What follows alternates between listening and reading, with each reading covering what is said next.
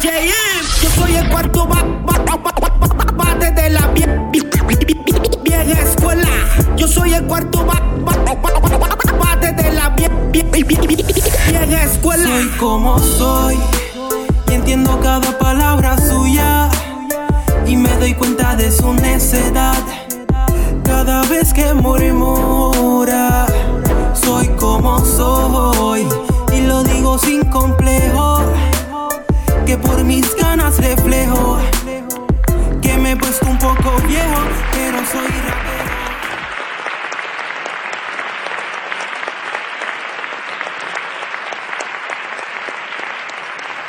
Saludos amigos. Dicen que el que persevera triunfa. Así me decía mi abuela. Un ejemplo vivo de estas palabras es uno de mis colegas de la vieja escuela. Este artista se ha destacado como rapero, productor, compositor y actor en películas taquilleras y que han sido del agrado de todos alrededor del mundo. ¡Hey! Presta atención y no te desenfoques, papá. que el episodio número 7 está por encima. Dale oído, que hoy con nosotros está TNT, el César.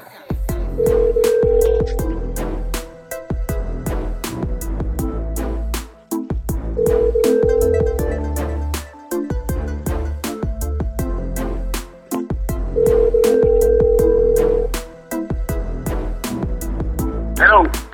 Mi hermanito TNT, alias el César.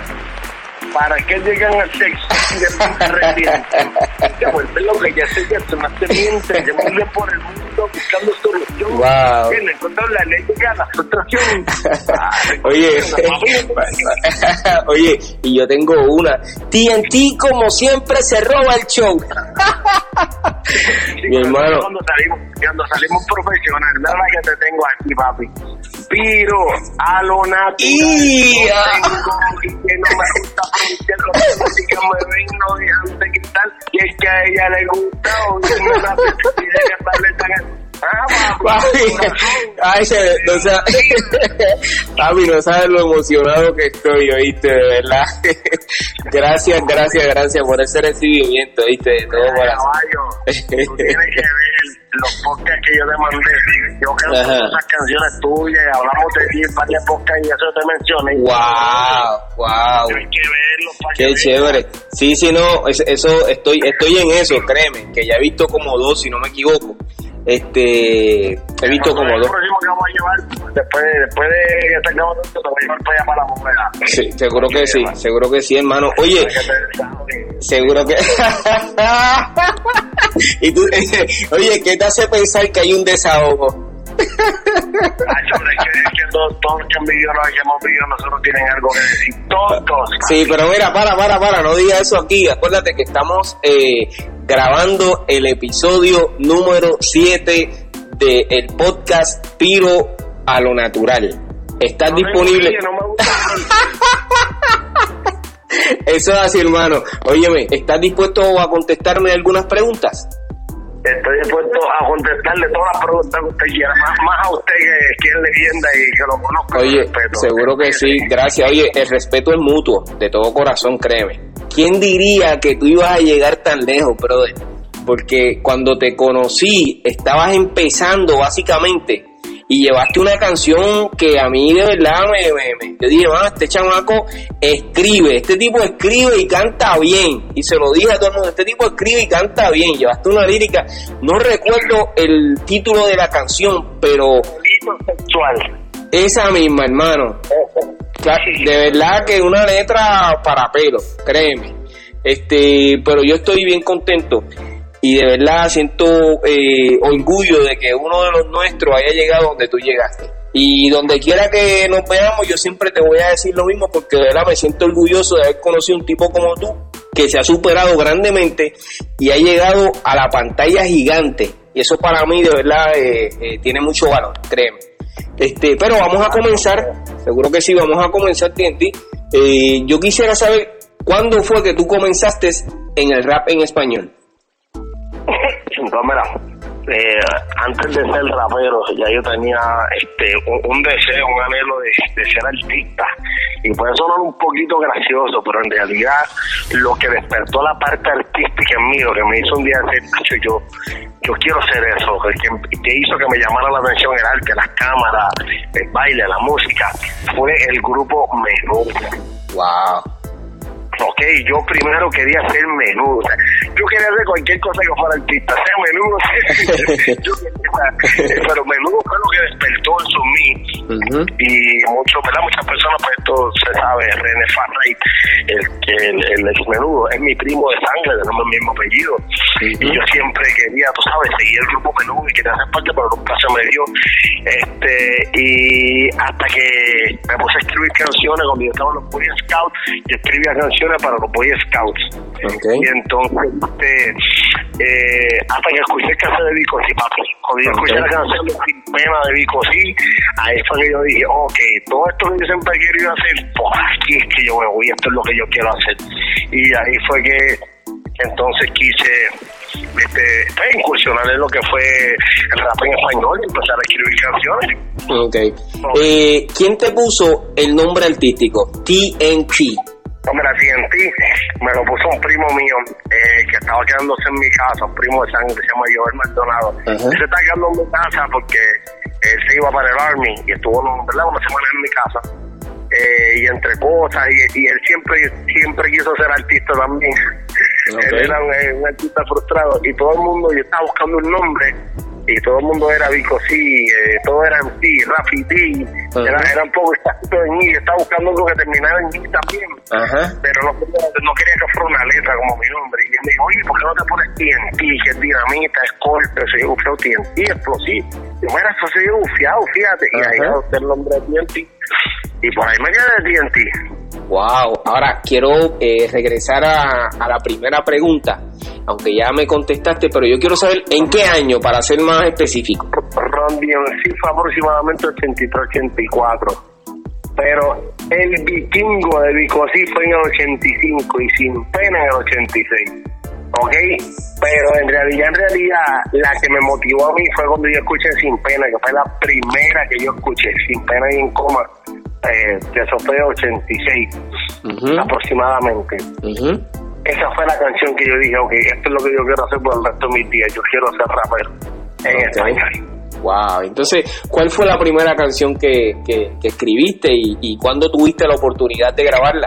Ver, mira, es bien gracioso, porque en ese 86, cuando yo escuché la canción de Vico, sí, eh, fue bien rápido. De momento, eh, durante las próximas semanas, empecé a escuchar a MC Bass tirando la sí, empecé a escuchar a Rubén DJ cuando todavía no eh, hacía canciones donde todavía no estaba en la escuela. Y, y, y recuerdo este, que ahí yo escribí mi primera canción tirando la sí, que se llamaba Pavico. Ok. Esa fue mi primera canción que yo escribí. Ok. En ese tiempo, eh, cuando yo escribí esa canción, ahí estaba saliendo este ahí, ahí yo te escuché a ti Piro llegué estaba Tapino a la natural planté bandera y ahí fue como que todo el mundo salió como que de cantazo en el underground okay. hablando de los profesionales. Sí sí sí el underground. Yo te escuché en el underground también antes de que fuéramos profesionales. Okay. eh, y tú fuiste de los primeros que yo escuché porque fue, yo escuché a Vico escuché a MC Bass recuerdo escuché a MC Bass eh, obviamente este te voy dando underground. Te voy dando underground. Vamos antes de disco a haber salido en la radio. Te escuché a ti. Fuiste ahí desde los primeros. Este, y por ahí pues empezaron a salir muchos más que estaban en el underground en ese tiempo. Ok, y esa, esa canción, este, ¿recuerdas eh, dónde la grabaste? Eh, ¿Cuál fue la pista que utilizaste? ¿Y quién fue el DJ? No, mira, fue DJ Junior eh, fue en San José donde yo grabé esa, oía la casa donde yo grabé la canción está ahí. DJ Junior pues eh, lamentablemente está haciendo tiempo, muchos años en, una cárcel, nunca lo volví a ver. Eh, fue una pista de un disco, no recuerdo quién fue el autor de esa pista, pero sí me recuerdo que decía Oye, Vico, sí, pregúntale a la dama que pagan el ti no hay que tener ninguna fama, no hay que tener ninguna fama, solo ir decidido a retar a cualquier ser un poco atrevido, ser un poco atrevido es lo que necesitamos, como ya lo somos, a Vico retamos. Ahora, la pregunta que hay que hacer si Vico escuchó eso alguna vez. Pues mira, eh, nosotros lo hemos, lo, lo hemos hablado en las ocasiones como estos okay. y Vico un poco, imagínate, ese tiempo, Vico me dice, mira, lo que pasa es que en ese tiempo había tanta gente y tanta gente y tanta gente tirándome, ¿entiendes? Pero que tal, cuando todo arrancó, que ya en realidad yo, uh -huh. fui tanto, yo no me acuerdo, yo vi tanto casi de gente tirándome que entre todo eso lo más probable, pero este eh, cuando ya después de yo haber grabado tirando, eh, tirándole a Vico, yo fui a conocer a Vico a su casa personalmente y ahí me junté con él y hice par de hice par de vocal backup de par de los shows de Vico con él. Okay. Qué chévere. par de cacería, un coupé, participé con eso. Entonces, en ese momento él era para mí como mi, ¿tú me entiendes? Mi, mi, mi ídolo, mi inspiración, uh -huh. tú sabes. Y yo haber tenido oportunidad de estar en, en, en dos shows estuve en caserío. Con él, pues eso para mí fue como que, o sea, yo rápido me junté, después que la había tirado, tú sabes. Okay. ¿Por qué te dicen el César? Porque mi nombre de pila es César. Este, y luego de, del tiempo ¿verdad? De, los, de nosotros, este, yo me fui para Estados Unidos a, a estudiar en Corea, ¿verdad? Un estudio universitario. Uh -huh. Y yo regreso en el 95. Es que me junto con DJ que estaba con la industria. Ok. Pero antes de la industria, grabaste un 12 pulgadas, recuerdo, que ahí donde está la canción TNT se robó el show. Okay. Pero, pero, lo que quería para contestar la pregunta que me hiciste, okay. eh, eh, nosotros, o sea, mi nombre de pila es César, César Ernesto Farray Pantausi. Okay. Cuando volvimos en esa segunda o en la tercera era, pues, eh, pues queremos este, tener algo sin dejar de ser TNT, porque es el nombre que ya me conocían, pero añadiéndole algo más, un poquito más moderno, más a lo que estaba. Okay. ¿Entiendes? Ahí utilizamos TNT el César. Okay. Porque mi nombre de pila es César. Ok, entonces háblame de, de cuándo escribes delito sexual y si lograste grabar esa canción en, lo profesional. Pues mira, este, yo en ese tiempo tenía un, manejador que se llamaba Jaime Santiago, que paz descanse, eh, que le decían, o que le decían no, que era un payaso, era el payaso Gavetín. Y, y Vico, Vico tiene tantas anécdotas con Gavetín porque lo compartimos muchas veces juntos y Gavetín era un payaso real en su vida real, era su profesión y era mi manejador. Eh, y en ese tiempo tú sabes que siempre nos exigían líricas limpias, nosotros en esos tiempos teníamos que pasar por un quality control para que nosotros, este pues, ¿verdad? Pues pudiéramos, como quien dice, salir en la radio, ser difundido. Eh, yo recuerdo que eh, yo había escrito una canción Ah, no, eh, Alex Jesse Ralph, Alex, Alex Gálgola. Uh -huh. Nosotros tenemos un show por allá por San Germán eh, y compartimos allá y él me dice, Hacho, este, TNT, ¿tú sabes qué? Este, eh, él, me, él me dijo, vete, vete a la oficina de Pedro Merced, uh -huh. porque él estaba buscando algo, una canción que tuviera que ver con los niños. Y una de las canciones que yo mencionaba en, en dice Robert Choy, lo hablo de todos los niños son inocentes, uh -huh. son maltratados, por mucha gente. Y cuando Alex oyó un mensaje, ¿tú sabes qué? Este, en vez, este, Pedro está buscando a alguien, pero para una canción, tú sabes, positiva. Y ese eso. Y así es que yo llego a BM Record por Alex. Por Alex. Okay. Alex es el que, el que, el que me, me, me, me, da, me, da, el, el, me da la luz. Eh, se hizo la reunión, yo llegué allí a BM Record, están eh, escuchando la canción de TNT Cerro el Show que yo la grabé originalmente con el ritmo de Mona Lisa de Slick Rick. Wow. Oh. ese, ese, ritmo está bien pegado, sí, sí, sí, sí. Este... Era como es la cosa. Ajá. Yo estoy sentado en la oficina de Mercedes con Gavetín, ahí pues está escuchando la canción con Don Pedro. Y en ese mismo instante, Barón López entra a la oficina. Ok. Y tú sabes que Barón López era el papá de los pollitos en ese tiempo, Barón uh -huh. era Barón. Uh -huh. Era eh, Barón, punto. Uh -huh. Y cuando él entra, él se quedó ahí con la música, se quedó como que ahí con la, moviendo la cabeza, oyendo la música. ¿Y quién es este? Y, Pedro le dice, mira, él escucha, Pacho, me gusta, me gusta. Y cuando Barón dijo me gusta, Pedro dijo, ¿cuándo vamos para el estudio a grabar? Pues mira, y ahí se te, o sea que prácticamente fue Barón quien hizo que, ¿verdad? Que, que ese contrato se diera y se cerrara en ese momento.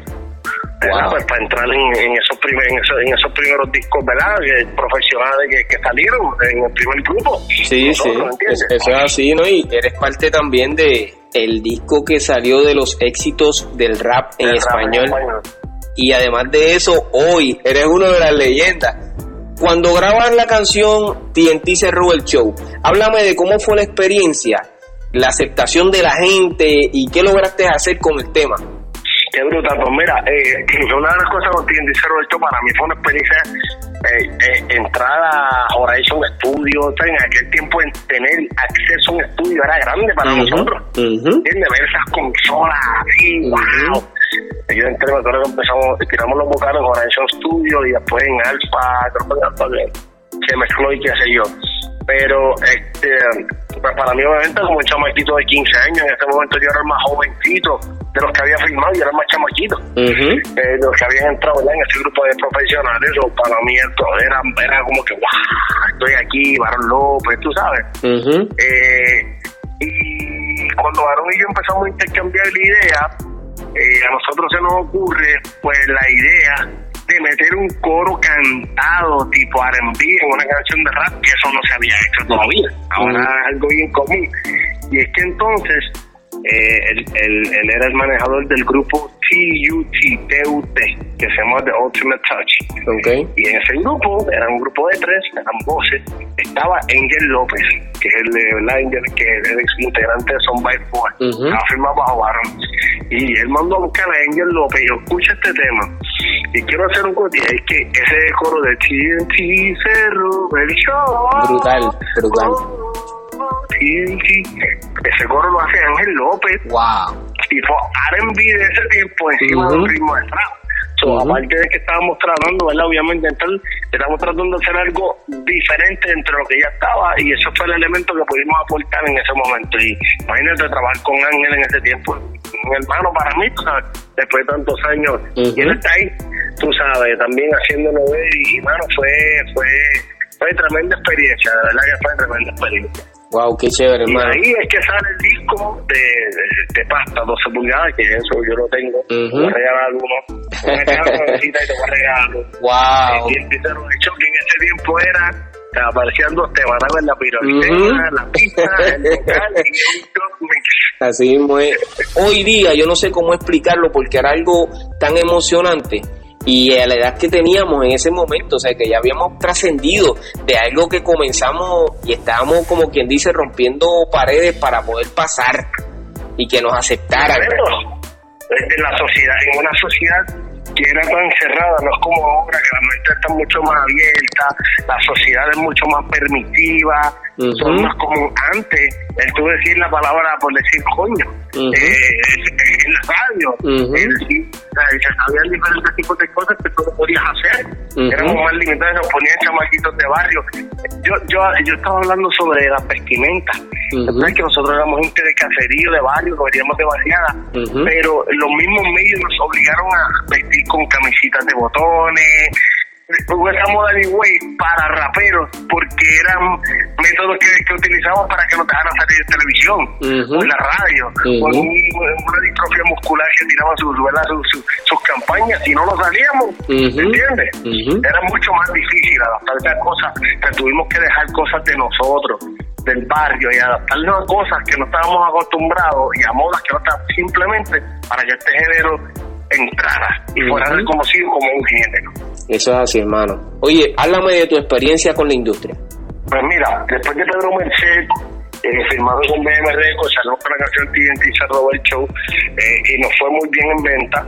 No, yo nunca terminé el contrato con Pedro porque yo estaba firmado para dos discos con él. Eh, y en el segundo disco yo, tenía, yo acabo, yo estaba graduándome de, de, de high school uh -huh. y tenía la opción de que me habían aceptado en una universidad de Florida, pero tenía este contrato acá. Y mis uh -huh. papás se sentaron a hablar con él y Pedro me, me dijo, mira, de verdad, cacho, no, no, no, si esto es pasajero, esto, vete para tus estudios. Y él pues, me dio el release, tú sabes, uh -huh. para que yo fuera a estudiar, para no me, no me obligó a quedarme. Y ahí okay. pues, parlo de la música, regreso en el 95, siempre queriendo hacer música y estaba DJ Eric con los cassettes freestyle.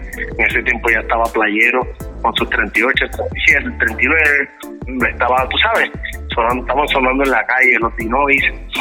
DJ Eric estaba fumando su combo. Yo conocí a DJ Eric porque es desde Barrio porque vine también de los tiempos de nosotros, que fue el productor tuyo de No al Aborto, ¿sabes? Eso es así. Y Eric, pues, Eric cambió desde esos tiempos, Big Boy, nosotros y nos encontramos en un party que él hizo aquí en San José, okay. ¿verdad? Donde yo, donde yo me crié.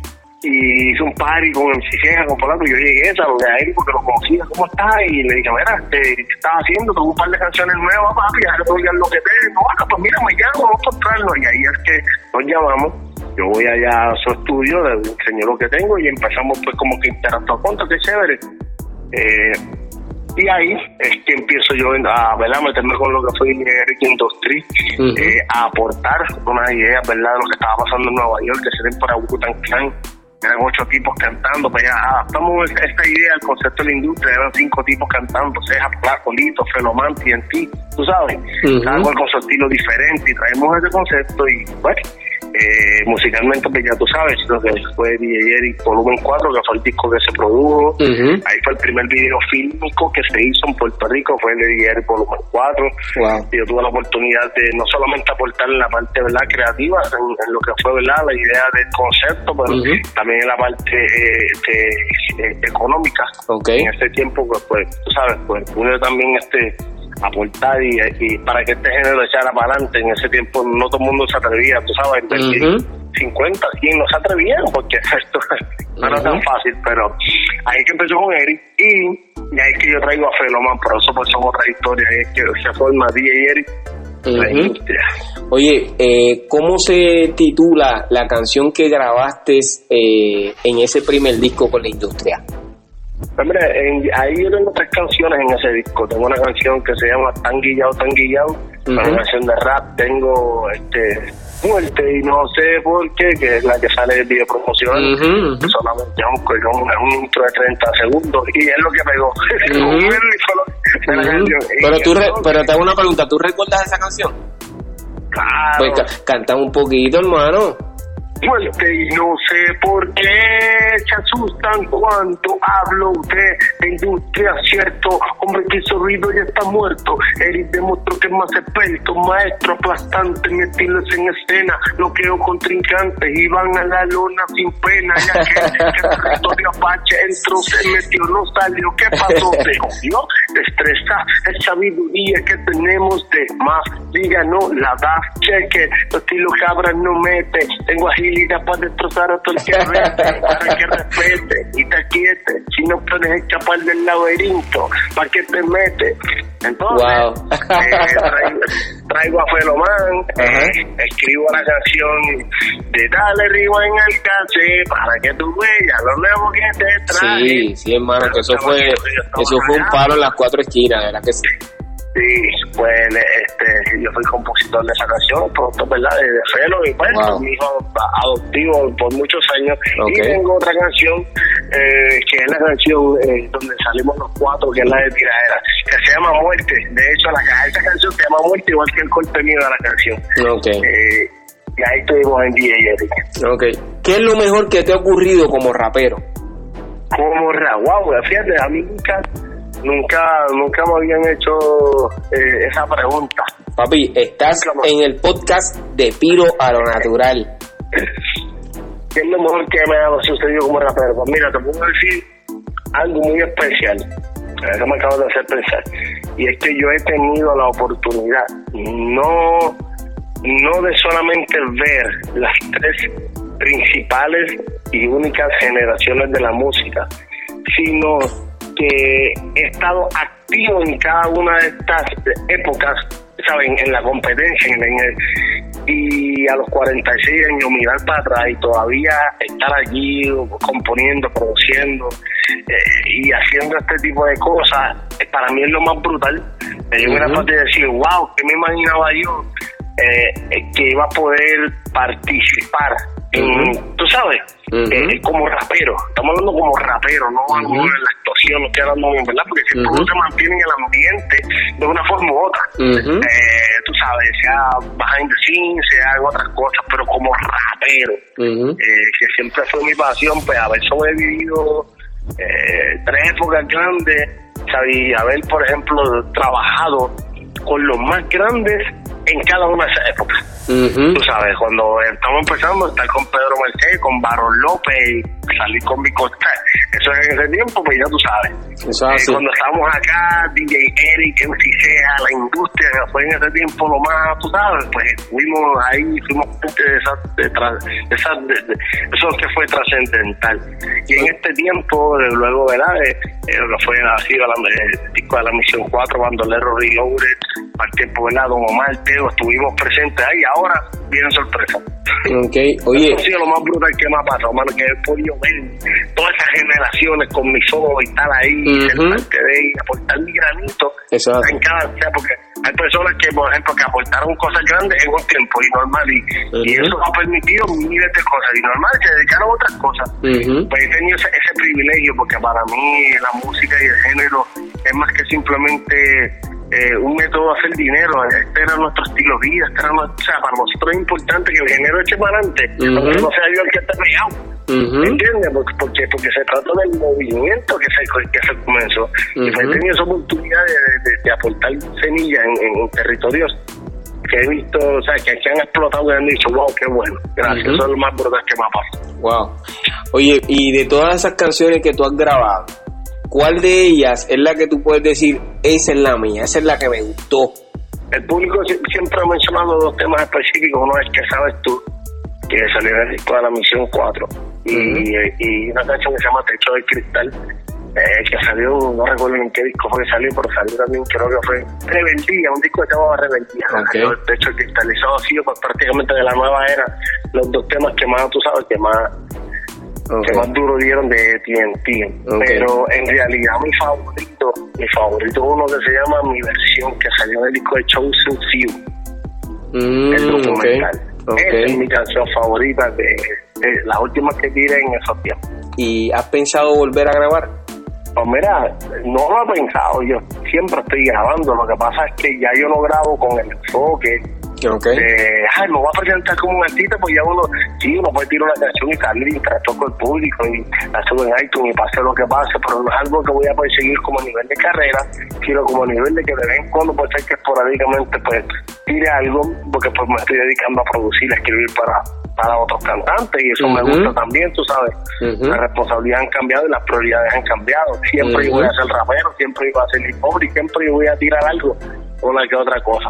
Este, pero no es como que lo voy a hacer igual que con la actuación. Yo, este, pues, eh, o sea, ya no estoy de full dedicado a la actuación, pero siempre open. Si aparece algo, pues uno lo hace. ¿Entiendes? Antes de llegar ahí, eh, me gustaría que me contestaras esta pregunta. ¿Crees que existen amigos dentro de este género musical o solo es un negocio?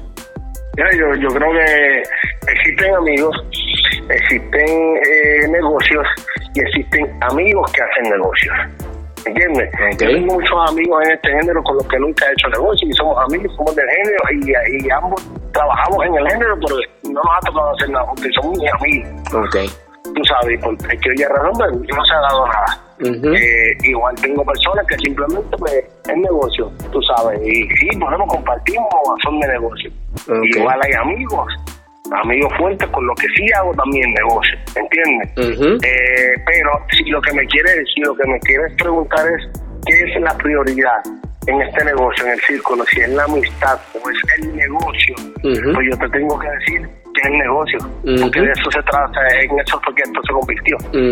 ¿Entiendes? Antes para nosotros cuando empezamos era simplemente estar era simplemente se trataba mano te dame el micrófono que quiero rapear nosotros simplemente queríamos rapear sí. no importaba aquí tú ni ahí tú ni sí. yo lo que quería era rapear fácil y, sí, y, y, ay, que mi casa punto y se acabó pues eso cambió. Antes era por eso. Ahora, pues, sea quien sea, el mínimo que sea, como hay tantos métodos de hacer dinero y desde los que pues siempre todo el mundo va a pensar, pero porque, ok, chévere, no hay problema, pero y la regalía, ¿cuánto me toca? Pues ahora sí, ¿entiendes? este, más enfocado en, en, el negocio, sí. Okay. También nos pasó de que en algunos lugares llegamos y nos prometían dinero o, ah, les vamos a dar algo y nunca nos decían. Ahora no ustedes ser profesionales. Ajá. Y si llegábamos y no había nada, cantábamos o no cantábamos. Cantaba, cantábamos. cantábamos como quiera, muchachos. Háblame de tu trabajo como actor. Eh, por favor, mencióname los títulos de las películas en las que tú has actuado para aquellos que aún no te han visto puedan buscarla y, y verte en acción. Pues mira, eh, ahora mismo, ¿verdad? Eh, yo tengo una trayectoria como de 16 diferentes películas. Estamos hablando de a nivel cine, wow. cosas, ¿verdad? Que, eh, la mayoría de ellas han sido uh, un poquito más eh, afuera, en Los Ángeles, Nueva York.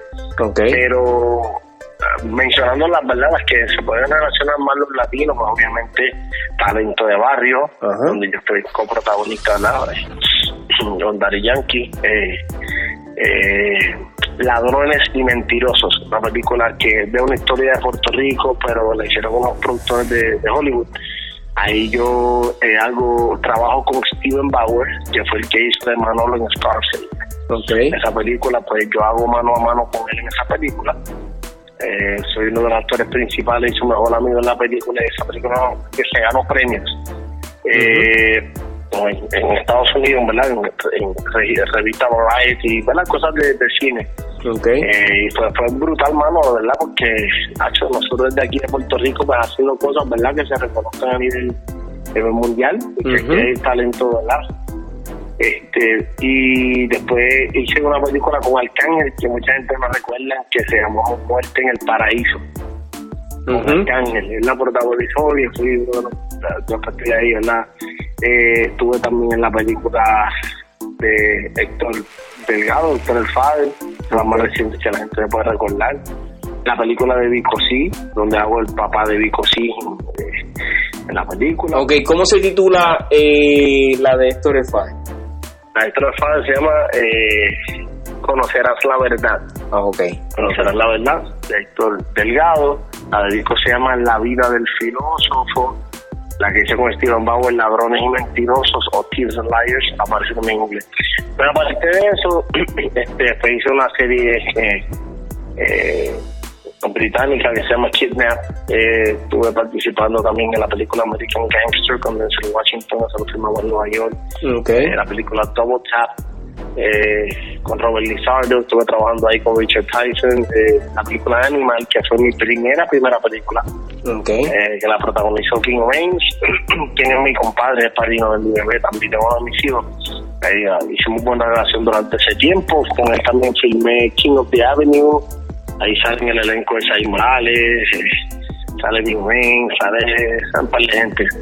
Okay. Este, Double Tap, Ah, yo no, de verdad, son, Oye, son muchas, pero entonces me gustaría que me, eh, me dijeras brevemente, ¿cuál fue tu papel en Talento de Barrio? En Talento de Barrio yo hago de Wichi, la mano derecha del jardinero, que el papel lo hace Daddy Yankee. Este, y fue un papel que todavía, bueno, después de 12 años, uh -huh. la gente todavía me ven y lloran con, con, con, con, con Wichi. Uh -huh, se identificó como el personaje. Wow, wow. Eh, y, y, a nivel, ¿verdad? A nivel internacional, el talento barrio, eh, ¿verdad? A nivel de lo, fue saludable para el género. Uh -huh. Porque es la primera vez una película en Puerto Rico que la gente, tú tenías que comprar taquilla para verla dos semanas después. Tú sabes, eso tuvo, los cines estuvieron abarrotados y, y el apoyo fue inmenso y eso, bueno, eso, eso aportó al género de una manera, abrió, abrió otras puertas para el género, ¿entiendes? Uh de que se estaba haciendo hasta cine y cine de calidad. Eso es así. En Muerte en el Paraíso. Muerte en el Paraíso, yo hago el papel de Paco. Paco es un eh, joven Flaco Figueroa, un, un tipo que graba videos. Uh -huh. pero que el tipo por el lado pues tiene, tiene su maña con las nenas, con las modelos, y la droga, y se la quema, y con ella, y vende películas porno, y el tipo se las trae. Y entonces, pues, caí en esa encrucijada donde la novia, que el papel que juega el cángel, pues caí en esa encrucijada conmigo. Okay. Y ahí estamos, ya tú sabes. Ok, y entonces, en. Eh, en la vida del filósofo, la vida final jugaba el papel de Rafi Batman, que es el papá de Vicosito, para descanso que acaba de fallecer. este, esa fue tremenda experiencia porque no, y como yo dije, bueno, el, problema es que yo, yo siempre tengo un lema, mano, yo, yo no escogí la actuación, la actuación me escogió a mí. Pero ¿sabes qué?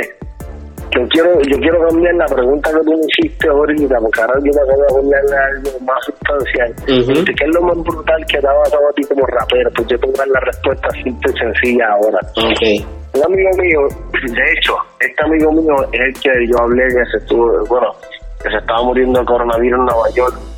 ¿Te acuerdas que lo dije en el chat? Y sobrevivió, ese amigo mío. Estaba en Puerto Rico el tipo, parqueado en Isla Verde, y estaba escuchando la canción mía de la misión que sabes tú. ¿Ok? Está con la puerta abierta, una jeva parado así en la acera, y Tim Raines, el actor, estaba de vacaciones en Puerto Rico, filmando algo, viendo un sitio para filmar algo, estaba haciendo acá. Y él venía caminando por la acera y él escucha del carro la canción de la misión y el tipo se para y le dice, permiso, ¿quién es ese cantando ahí? Y el socio mío le dice, ah, tú un socio mío, un artista de aquí, se llama TNT, este lo otro, y él dice, yo no entiendo lo que él está diciendo, porque en español, pero yo puedo, I feel the ghetto, pero yo puedo sentir la calle, el sentimiento que él está transmitiendo, ¿sabes? Él me dijo eso. Y, ah, bueno, qué chévere. Y entonces, mira esto, al otro día de eso, era una justa. Como un tiempo de la justa, era como, más de 10 años, 13 años atrás. Y había un party VIP en Laser y estaba Vince Carter, todo el equipo de Estados Unidos en Puerto Rico, estaba en el VIP y yo tenía una sesión entrada, estaba invitado para ese VIP en Laser. Y ese día que yo llego al VIP, a mí me toca en la mesa con Pink Rings el actor este americano. Cuando me lo presenta, mira, tú vas a estar aquí, ustedes van a estar en esta sesión, que le dice, mira, él es rapero TNT de Puerto Rico, y él me dice, TNT, tú eres rapero TNT. Yo estaba escuchando una canción tuya ayer. Wow. Y el tipo empieza a hablar de la experiencia. Ayer yo tantas. Ahí es que yo hago interacción con él. Y ahí nos hacemos panas, nos hacemos compadres. Y de ahí es que empieza mi carrera actoral. Tú tienes quien me da mi, mi, mi primera oportunidad con casting en una película. O sea, casi dos años después de lo conocimos. Ok, o sea que tú comenzaste eh, básicamente hace 13 años en la actuación. Básicamente, okay. no, quisiera darte fecha para Exacta, ok, no hay problema. Puede ser que me vaya un añito, dos añitos, más o menos. este Pero imagínate, Talento Barrio fue como para el 2005. eh, sí, por ahí, y antes de Talento Barrio, mi primera película fue Animal, como 2005, 2006. Porque en ese año yo grabé esa película, para el otro año grabé dos películas, fue Barrio y Ladrón y Mentiroso simultáneo. Okay. Estoy hablando de 2006 por ahí. Ok. 2006 por ahí, más o menos, que fue Animal. Excelente. Una bendición. sí, sí, sí, eso es así, hermano. ¿Qué opinas de esta idolatría de los fanáticos de la música hacia los artistas del género urbano? Pues mira, este, eso siempre ha existido. Lo que pasa es que ahora está más accesible pues, por, la, por las redes, el internet, todo es más visible, todo está más ahí, cosas que no se veían, pues están más, esas, cosas siempre estuvieron ahí, lo que no estaban era visible. Yo recuerdo en los tiempos de menudo, vamos, que pasaban cosas que no pasan ahora, que las nenas se desmayaban. ¿Tú te acuerdas que había que sacarle uh -huh. un bendito en todos los países de Chile? Todavía no entró nadie desmayándose por rapero. cuando paramos eso es como que, en realidad, son generaciones diferentes. Eh, la única diferencia que puedo ver es que antes eh, tú seguías la música sí te gustaba el artista, pero en la esencia, ahora no, ahora es diferente, ahora se identifican con la persona, con la vivencia o con la película que tiene la persona, y entonces ya le añaden todo lo que ellos traen. por eso es que ahora te venden primero la imagen, no la música. Entonces, para esta generación, eh, eso es lo que, ¿verdad? Lo que le han vendido.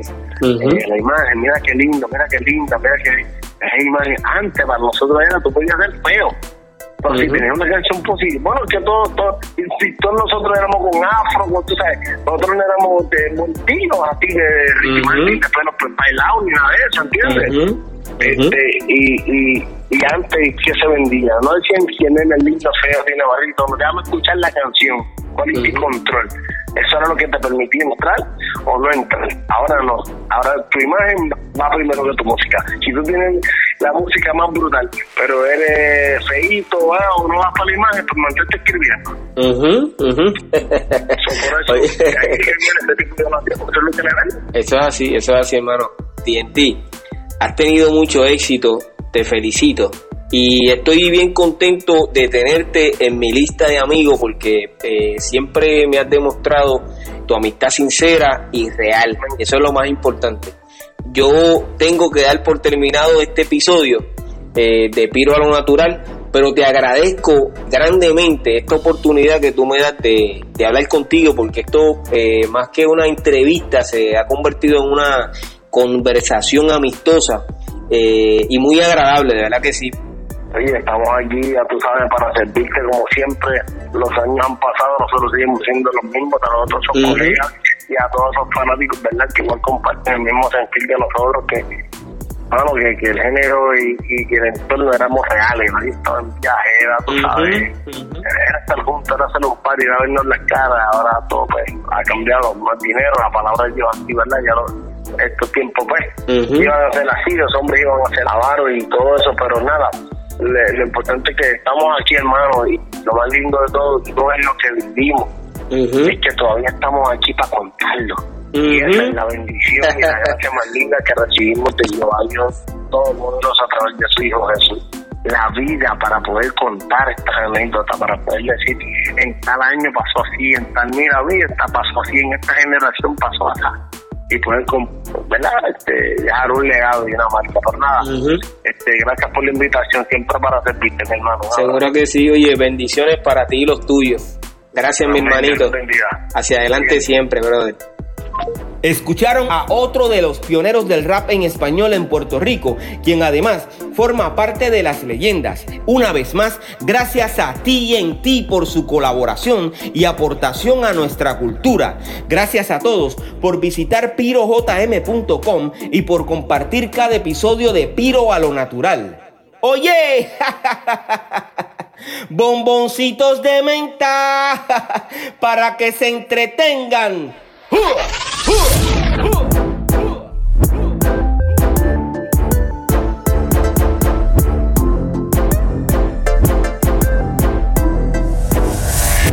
Soy como soy y entiendo cada palabra suya y me doy cuenta de su necedad cada vez que murmura. Soy como soy y lo digo sin complejo que por mis ganas reflejo que me he puesto un poco viejo, pero soy rapero.